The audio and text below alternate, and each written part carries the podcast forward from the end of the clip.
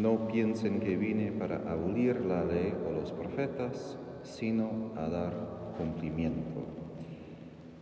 Jesús, en su enseñanza, en los capítulos 5 a 7, Sermón del Monte, fortifica o hace aún más difícil la ley del Antiguo Testamento, no para poner más peso sobre nuestros hombros, sino justamente para apuntar qué es el sentido de la ley. No es simplemente tener un arreglo de muchas reglas y si cumplimos todo entonces estamos bien, sino la ley es la enseñanza de un Padre que quiere que vivamos bien es como cuando tenemos, por ejemplo, nuevas máquinas, hasta dispositivos, teléfonos, siempre viene con manual. Muchas veces jamás leemos los manuales, porque de repente simplemente abrimos intentamos hacer las cosas hasta que estamos en un momento donde nos preguntamos, ¿pero qué pasó? ¿Por qué no anda? ¿Por qué no está funcionando?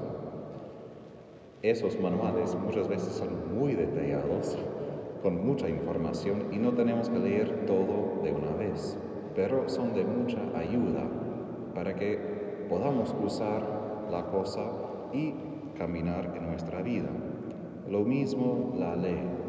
La ley es la enseñanza de nuestro Padre para que vivamos esta vida bien.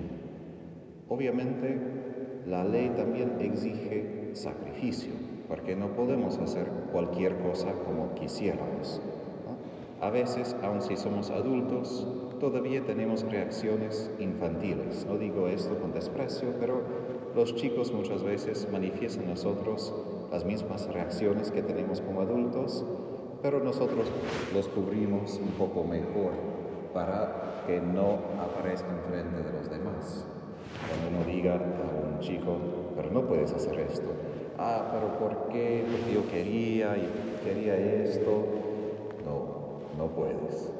Y después empieza todo. Y después de unos cinco minutos, en el mejor de los casos, encuentra otra cosa para jugar y sigue feliz. Digo esto porque nosotros también frente a la ley de Dios cuando dice no, muchas veces nos cuesta, pero también un no es algo de amor que Dios puede decir. Aun si nosotros no vemos la razón de por qué no, es siempre un acto de amor que Dios nos protege del mal, del mal que todavía no vemos. En la primera lectura vemos la idolatría de muchos de los israelitas. Esto fue aún antes de los reyes, perdón, no antes de los reyes, justo después de David y Salomón. Y allí ya la idolatría se había promovido entre los judíos. ¿Y por qué la idolatría era popular? Más que todo porque es vinculado el Dios que adoramos y la ley que seguimos. Entonces, si adoramos a tal Dios, entonces eso exige nosotros tal moralidad. Pero si cambiamos un poco este Dios, entonces también podemos tener un poco más de lo que quizás nosotros queremos. Y hasta hoy vemos esto en la iglesia. Quizás no hay idolatría tan abierta, pero si uno mira a varios países, a lo que enseñan hasta obispos sacerdotes y lo que es lícito, no lícito, comparado con lo que la iglesia siempre ha enseñado sobre la ley, uno ve que presentan un otro Dios para que nosotros podamos vivir también de otra manera. Es un atajo para conseguir lo que queremos, pero Jesús dice en el Evangelio que si nosotros somos negligentes del mandamiento menor, aun el más pequeño, vamos a ser considerados el menor en el reino de los cielos. Jesús toma en serio que la ley no es simplemente un arreglo donde puedo quitar una cosa y después poner otra cosa, sino es el reflejo de Dios. Y desformar la ley es desformar la totalidad de quién es Dios, porque no es simplemente una cosa, otra cosa. Eso describe una persona y lo que quiere o no quiere. Elías en la primera lectura obviamente ha cumplido la ley y vemos el efecto. Alguien que cumple la ley también tiene una intimidad con Dios y puede pedir que responda. De hecho, el nombre Elías en hebreo quiere decir el Señor es mi Dios. No es por nada que al fin de la lectura el pueblo dice el Señor es Dios, el Señor es Dios, que sería Elia, Elia, Elías en hebreo. Es decir, al fin de cuentas se dan cuenta de que es verdad lo que Elías dice. Pero muchas veces personas que no cumplen la ley se ponen en el lugar de Elías y dicen, bueno, responde, tienes que hacer algo. Pero no funciona así. Porque justo cuando nosotros somos ya cercanos a Él a través de obediencia, fidelidad, ahí la oración gana su poder, para que podamos ver a Dios, ver a lo que hace. Y hoy en día muchas personas son como los israelitas de la primera lectura. Quizás no niegan completamente a Dios verdadero, pero andan según otros dioses, según otras leyes, porque quieren lo que ellos quieren.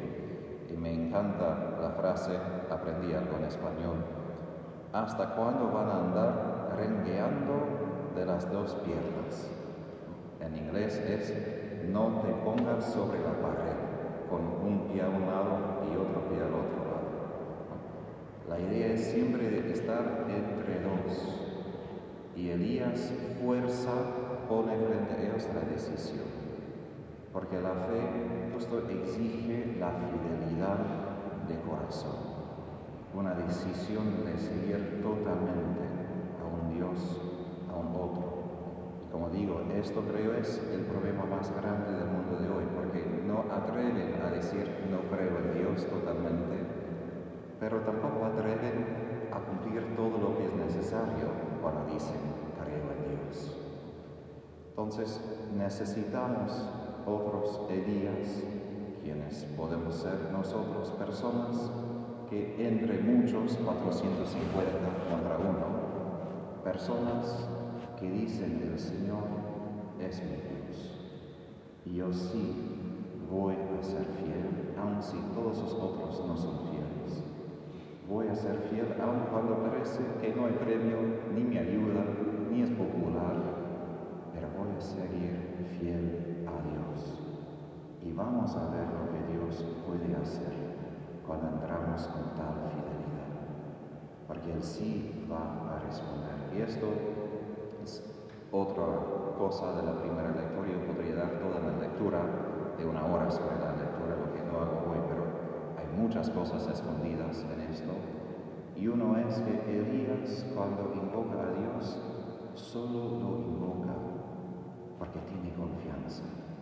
Los profetas de Baal tienen que danzar, tienen que derramar sangre, tienen que esperar horas. Y por esto, hasta es un poco humoroso lo que pasa, porque Elías empieza a burlarse de él, diciendo, mira, es un Dios, un Dios potente obviamente, ¿no? Quizás está durmiendo y tienes que despertar.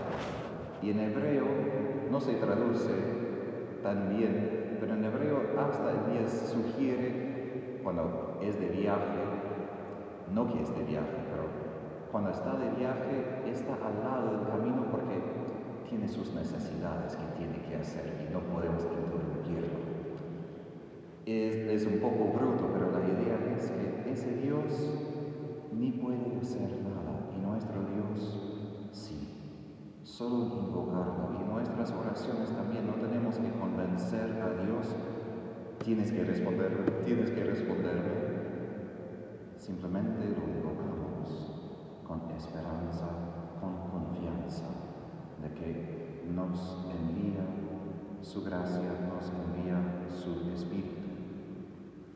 Hoy no tenemos ejemplos así tan claros del fuego del cielo, pero en cada Eucaristía sí pedimos que el Espíritu Santo descienda sobre el altar y transforma estos dones en el cuerpo y la sangre de Cristo.